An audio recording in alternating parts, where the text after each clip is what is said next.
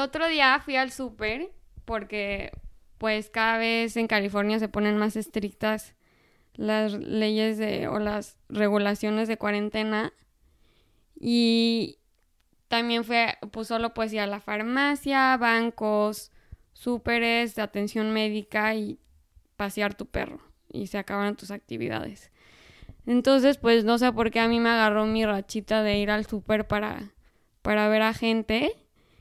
O sea, de lejitos, pero pues ayuda nada más a ver que hay más humanos en el planeta aparte de mis papás y mi perro. Y bueno, los últimos días del vez se puso más estricto y ahorita pues sí tienes que hacer fila para entrar porque solo cierta cantidad de gente puede estar adentro de un súper al mismo tiempo para evitar contagios y contacto y mantener una distancia sana. Y bueno, ya cuando por fin entré, me di cuenta que pues sí habían partes del súper que no habían reabastecido, porque pues cuando empezó todo esto de la cuarentena la gente le entró la crisis y el miedo y compraron a lo loco, entre ellos el papel de baño que seguimos sin explicarnos por qué. Y bueno, otra sección que estaba muy vacía eran los lácteos y así. Pero me di cuenta en mi divertida ida al súper, tuve mucho tiempo para analizar las cosas, que otra sección muy vacía era una que nunca me hubiera esperado. Y sobre todo porque no estamos haciendo nada que requiera mucha productividad en nuestros días, al revés, es mucho descanso. Este, nos cuesta trabajo encontrar cosas en que entretenernos y, y gastar nuestro tiempo. Y bueno, en fin, los voy a dejar 10 segundos meditando en qué podría ser eso. Eso que estaba muy vacío, esa sección que no había nada en el súper aparte de los lácteos y aparte el papel de baño. Galletas. Metan sus apuestas. Atún, chocolates. No. Y es que es muy raro porque lo que más faltaba, aparte de los lácteos. Pasta. No, fue el café, la sección de café. Y dije, qué chistoso. Pues sí se antoja, ¿no? Pero. cafecito. Porque dije, o sea, nadie va a trabajar nadie va a la escuela, nadie está haciendo algo muy productivo, o sea, te tienes que quedar encerrado y sí, obviamente, chance trabajas en tu casa, pero en realidad tienes mucho más tiempo de descanso de lo normal y lo que más se agotó fue todo tipo de café. Este, y dije, qué chistoso, porque pues si lo piensas, un café como tú acabas de decir, es como un apapacho, o sea, es algo que te despiertas en la mañana y no es tanto, o sea, yo por ejemplo no tomo café por la energía que me dan, mm, lo tomo más por, por el placer de la tacita caliente, el humito, el olor, em, como que te abraza en las mañanas y te dice buenos días. Y entonces dije, qué, qué cañón que lo primero que la gente saqueó, aparte del papel de baño, fue el café, porque no lo están comprando por la energía que te da, porque no es lo que necesitan ahorita, sino es más bien ese apapacho emocional, ese abrazo, ese confort y momento de felicidad que te da en tu día, que es lo más sencillo y lo más X, pero lo valoraron en ese momento de crisis, tanto que se, se saqueó. Y este, no sé, solo quería compartir eso porque se me hizo muy interesante y se me hizo muy chistoso como en tiempos de crisis y supervivencia, como ahorita, lo primero que se te ocurre es un abrazo. Claro, todo lo que conforta y de alguna manera, em, pues sí, o sea, no es, no es el abrazo físico, pero es todo lo que tenemos entendido como la convivencia, el, acercamiento entre personas, el lugar de reunirnos unos con otros es una mesa, es una taza, es, es tal, tal como dices, ¿no? El, agua caliente, humeante, y eso implica para el subconsciente, em, estoy, estoy en hogar, también, también es el significado, tiene como es hogareño, eh, todo está bien, ¿no? Cuando estoy tomando una tacita de, de café y estoy sentada y estoy en paz, las cosas están bien. Nos dice mucho la, la actividad y, y la memoria subconsciente habla de muchas maneras, entonces vamos a estar buscando todos esos reconfortantes que, que pues son necesarios a falta del contacto humano que es indispensable. Sí, y, y yo creo que también otra reflexión que me hizo hacer fue que pues en toda crisis, y esto me lo enseñaron en la universidad una y otra vez, eh, sobre todo en, en, administración y en negocios, es que en toda crisis hay oportunidad. Y yo creo que muchos en las redes sociales lo que he visto es eso, que están buscando el lado positivo, el lado bueno, la oportunidad en estos tiempos de crisis. Y pues habrá los que se aprovechan del mercado que se cayó por especulaciones e incertidumbre. O habrá los que aprovechan el tiempo en familia para abrazarse, para hablar de cosas más íntimas, para, o tiempo a solas, hacer una introspección de ti, de lo que te gusta, de que tienes que trabajar internamente, etcétera. Entonces, yo quería dedicar un episodio completo a, a encontrar y a, y a impulsarlos a que ustedes busquen dentro de esta crisis cuál, cuál es su oportunidad, qué, es eso que le pueden sacar provecho. Y, y, saber que obviamente van a salir emociones y, y sorpresas interesantes y divertidas como, como esta de la escasez de café, que todos queremos un abrazo ahorita. Sí, vamos a descubrir muchas cosas. Y una de las palabras claves para, para el tema de hoy es la resiliencia. No la usamos mucho en el español, eh, pero, pero yo creo que es hoy, hoy más que nunca momento para que salga, se ponga de moda, se ponga activa entendamos la profundidad de la resiliencia y, y la apliquemos. Porque tal como dices, Chinita, es precisamente, bueno, primero definamos, porque ya, la verdad es que a mí me gusta mucho definir las palabras, porque entre más claro tenemos la definición de cada, de cada emoción, de cada aspecto, de cada palabra, somos mucho más claros en nuestro pensar nos engañamos menos, nos confundimos menos. Y por eso es que es muy importante saber muy bien lo que implica cada palabra, no confundir una emoción con otra. Um, por ejemplo, algo que ahorita no viene al caso, pero es buen ejemplo y es buen momento para aclararlo, es a veces decimos sentimientos y a veces decimos emociones y creemos que es lo mismo. Y no es lo mismo. Una emoción es todo esta como alguna vez lo vimos, es la forma que tiene el subconsciente de hablarme, de decir qué está pasando ahí. Y, y el sentimiento es lo que yo soy. Es todo esto que implica la esencia de un ser humano, que es el amor, que es la paz, que es el contentamiento, que es la alegría. Es la alegría un sentimiento, pero por ejemplo, la euforia es una emoción. Cuando toca los extremos es una emoción. Cuando encuentra el justo medio y el equilibrio es un sentimiento porque esa es mi esencia. Ok. Entonces, definiendo, ¿no? Y hablando de lo importante que es definir, vamos a ver qué es la resiliencia. Y ¿tú qué, tú qué piensas, mi chinita, cuando, te, cuando hablan de resiliencia? ¿Qué es? ¿Qué te suena? Bueno, yo la he escuchado mucho más en términos en inglés. De hecho, no sabía que había una traducción directa al español. Sí, de inicio. Es que sí, la verdad es que no la usamos. Pero cuando pienso es como, como que siempre la he escuchado en términos tipo de, de em, que te tienes que empujar mucho físicamente, como resilience, eh, endurance. Eh, Exacto. Todo esto como de, de llegar más allá de tu límite, es como yo más o menos lo he escuchado en ese contexto.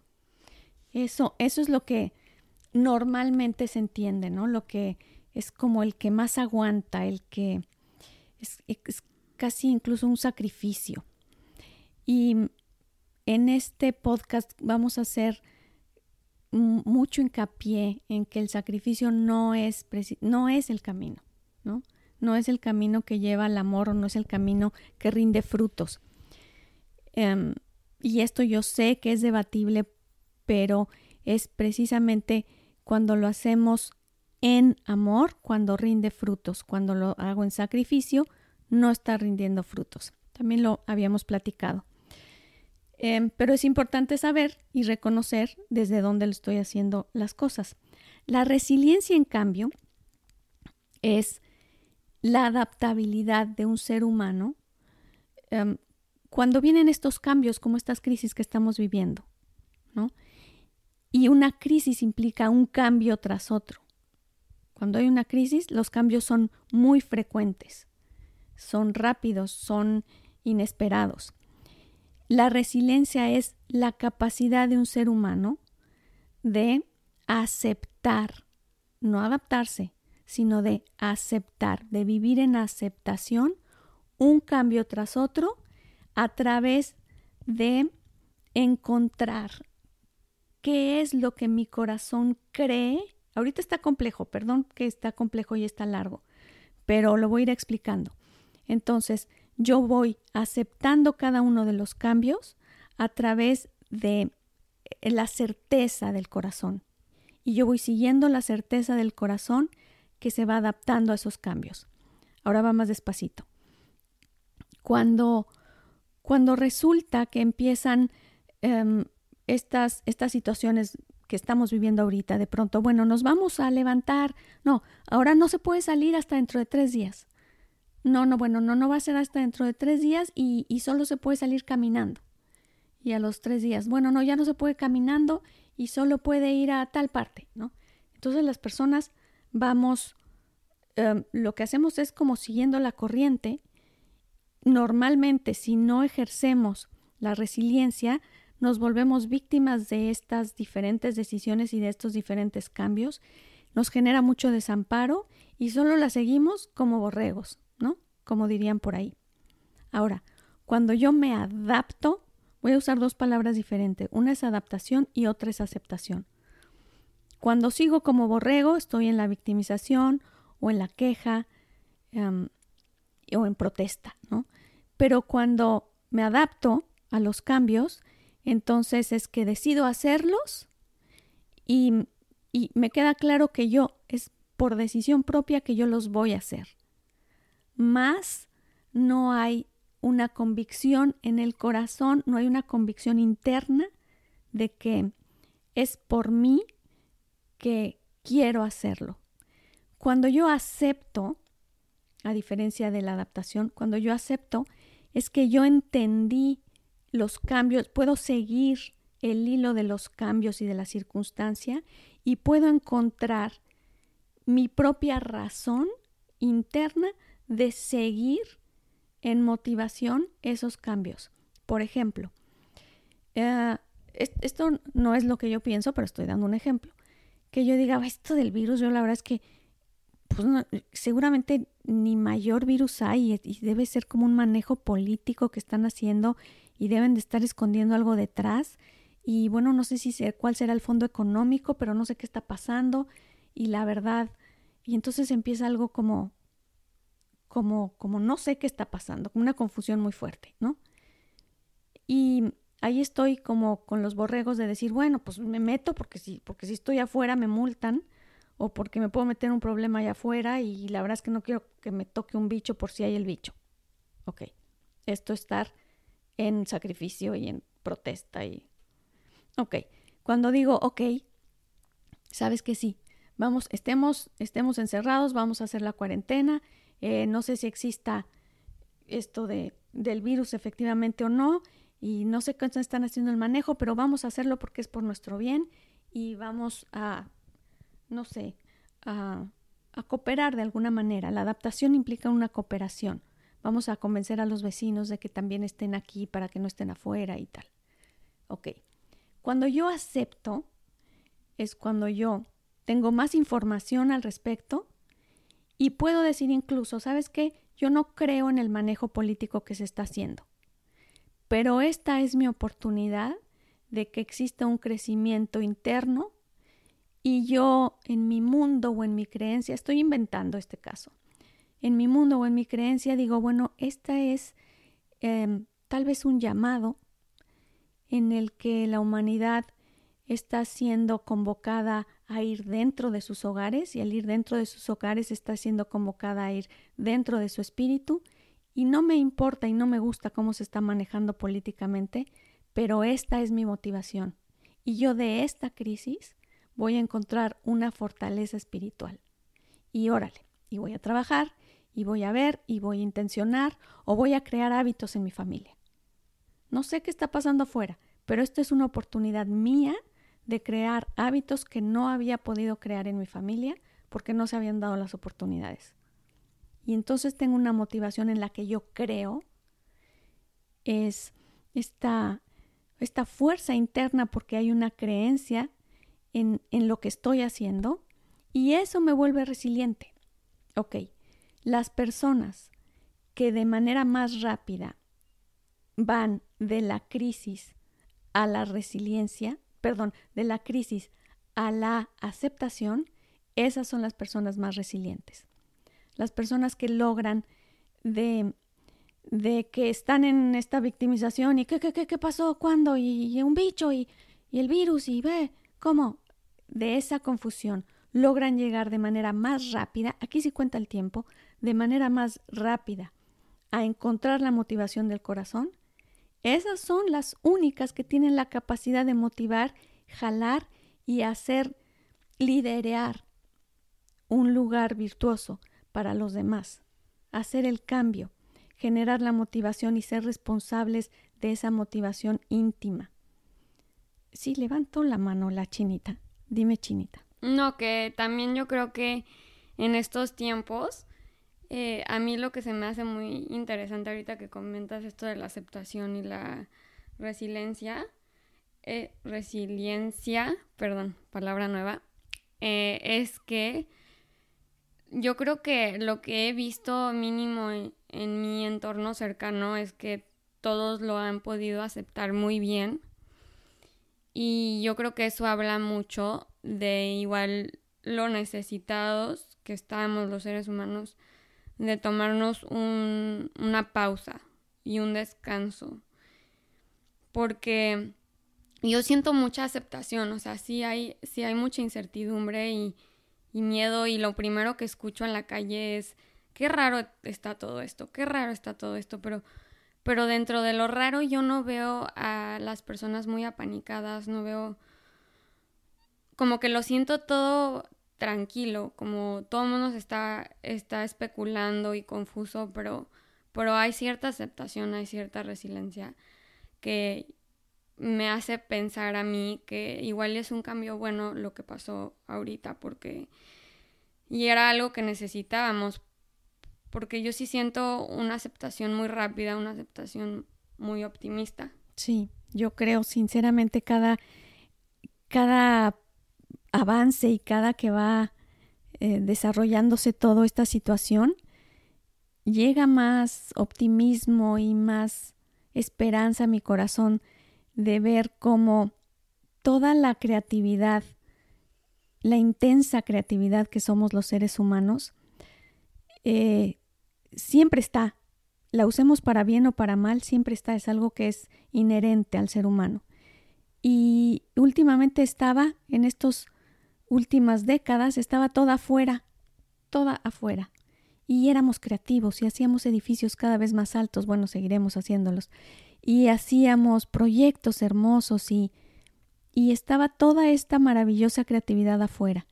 Ahora esta invitación de, de volver a casa y de empezar a generar esta maravillosa creatividad, pero dentro, hace que la psique del ser humano empiece por ordenar casa, por limpiar, por limpiar closets, como decíamos la vez pasada, y a la vez es la invitación al subconsciente de limpiar, crear y mover todas estas experiencias pasadas, eh, mitos, tabús, em, patrones subconscientes a los que nos podremos dar cuenta y que iremos solamente, primero volteándolos a ver, porque antes ni siquiera podíamos voltearlos a ver. Y esto va a pasar simplemente con la experiencia de la vivencia dentro de mi casa. Es, verán lo mágico que es. Y después empezar a poner manos a la obra y aplicar la creatividad en toda esta dinámica de la psique. Y yo estoy segura que vamos a ver tanta magia de nuestra propia creatividad ahora en diferentes términos. Había una, ahora estoy dando los cursos por, por Zoom, ¿no? Estoy, estamos aprendiendo cosas nuevas. Y entonces una señora muy querida me decía, Gris, pero ¿cómo sabemos cuándo se va a acabar esto? ¿Cuánto va a durar? ¿Y cuánto vamos a aguantar?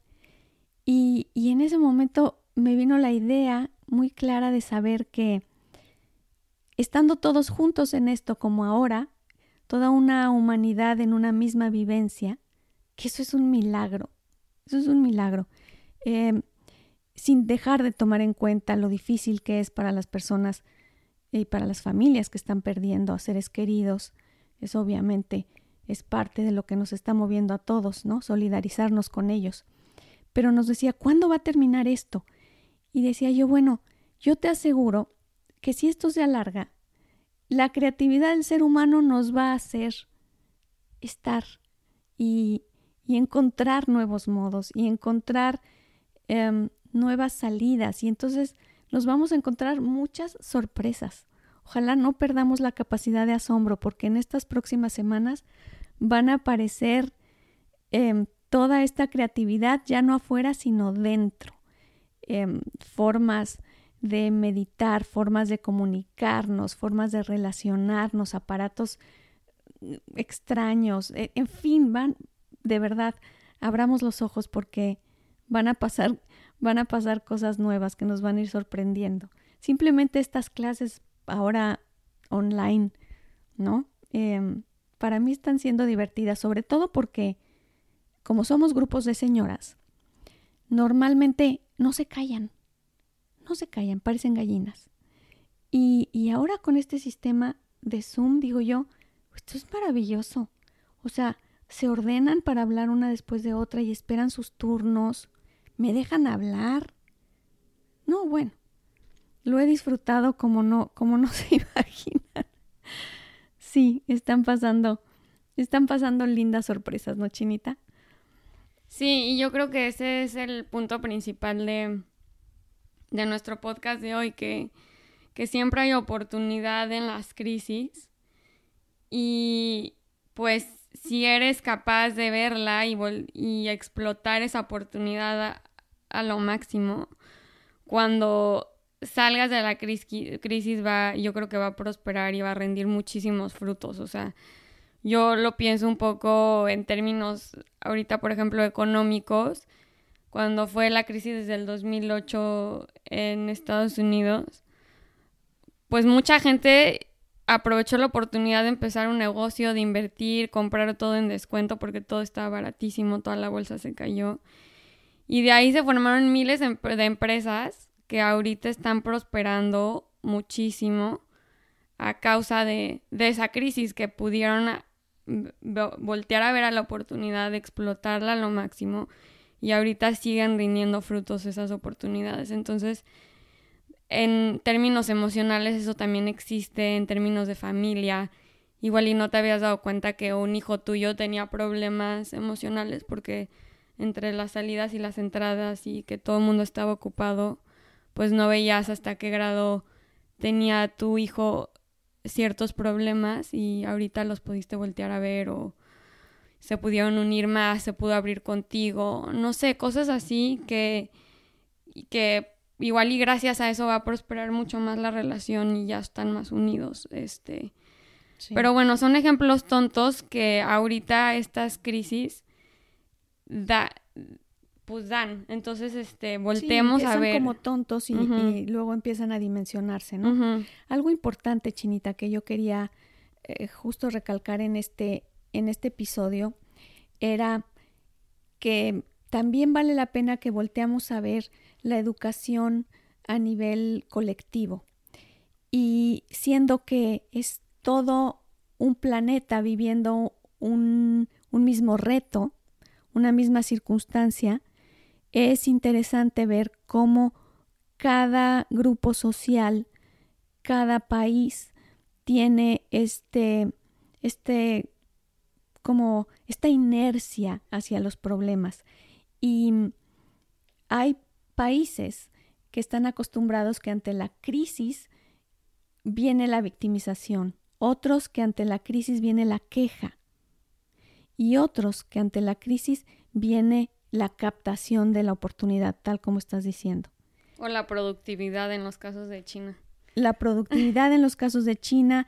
Estados Unidos, por ejemplo, es un país que suele, suele a veces de una manera muy fría, pero buscar la oportunidad a como del lugar. Em, México también somos muy humanos para buscar el, el a quién, a quién ayudo, a quién sirvo, ¿no? ¿Cómo puedo voltear a ver? Pero también podemos caer en la queja. Sí. Entonces, bueno, no pasa nada. El chiste es que también es una oportunidad de reaccionar diferente y de mm, voltear a ver cuál es el camino ante esta circunstancia en la que toda la humanidad y ahora esto también que yo estoy estoy hijo no, me cuesta decirlo pero es la verdad estoy muy emocionada de ver que esta es la oportunidad de sentir dentro del corazón de darnos cuenta a qué grado es verdad el decir todos somos uno. Es como si nos estuvieran poniendo en el plano físico eh, todo esto que es real, pero era intangible, y de pronto veamos las consecuencias evidentes, reales, y poder sentir que todos somos uno. Y tantas familias que están haciendo esfuerzo porque sus niños no salgan, ¿no? Desesperados de estar encerrados y que los, los pequeños no salgan, sabiendo que, que muy probablemente a sus pequeños no les no les pasará mayor cosa que una gripa, pero en la responsabilidad de saber que pueden hacer mucho bien no infectando a un adulto mayor y hacer el esfuerzo y el sacrificio de no salir y de cuidar todo el entorno por alguien más que ni siquiera conozco, eso está siendo también parte de una conciencia colectiva que todos pedíamos desde hace mucho y que esta es la oportunidad para vivirla, ¿no? Sí, yo creo que está muy padre el hacer la conciencia que no solo es, o sea, hoy es un virus que puede dañar solo a cierta parte de la población. Seriamente, digo, incluso matar, claro. Claro, pero pero mañana va, puede ser otra cosa, o sea, siempre hay algo que tus acciones van, van a dañar de cierta manera a X parte de la población, o sea, hoy lo vemos mucho más evidente y mucho más gráfico y nos afecta de maneras más grandes, pero al final del día todo es global, todos estamos conectados, o sea, si la economía de China se cae, se cae la economía del mundo, si se cae la economía de Estados Unidos, se cae la economía del mundo. Si se cae la economía de México, aunque muchos menosprecian a México, le afecta muchísimo al mundo. Claro, a todos. Todos estamos conectados, todos tenemos un rol. Y, y está padre darnos cuenta y no hacernos menos y responsabilizarnos cada vez más en todos los aspectos de nuestras vidas. Entonces, también ver esa, ese lado está, y tenerlo presente siempre. Y sabes que, Chini, que no estaría padrísimo que hubiera una bandera mundial, una bandera planetaria, no la de la ONU, me refiero no, no, no una situación em, política que tuviera nada que ver con cuestiones políticas, sino que el planeta tuviera, digamos que la raza humana tuviera su bandera. Eso estaría muy hermoso. Siempre lo he pensado, pero nadie me ha hecho eco. Pues Así que tal vez en este programa podamos sacar algo al respecto porque sería muy hermoso. Bueno, yo creo que también hoy te das cuenta que, que no hay fronteras, que todas las fronteras no son, no son físicas, ya no existen, los aviones ya nos conectan por todos lados, entonces de alguna manera igual y te identificas con tu país, pero ya no tanto porque te enamoraste de la India cuando fuiste en un viaje y te identificaste con su cultura y con su humanismo y con sus tradiciones. Entonces ya poco a poco estamos borrando esta idea de las fronteras que está chistoso porque ahí es cuando te das cuenta que la frontera más grande no es una física que igual y construye Trump, sino son los juicios, son los lazos, los juicios, los pensamientos, porque, por ejemplo, ahorita eh, yo no puedo ver a, a mi novio porque él vive en México y yo en Estados Unidos y no es la frontera de Trump la que nos divide, sino es el coronavirus. Entonces, este está chistoso porque no ya no existen las fronteras en realidad ya no existen, o sea, son otros tipos de fronteras las que hay ya. Las que se están presentando ahorita, claro. Y el ver que es sería hermoso poder compartir. Es muy lindo tener el orgullo de compartir tu tradición, tu comida, tu historia y compartirlo con, con otros seres humanos. Eso me encanta como, como identidad de países. Pero el juicio entre unos y otros, las economías y las políticas y todas estas cosas, sí tienden a separar y no es lo idóneo y estamos viendo que no es por ahí el camino que queremos seguir. Y bueno, se acabó hoy.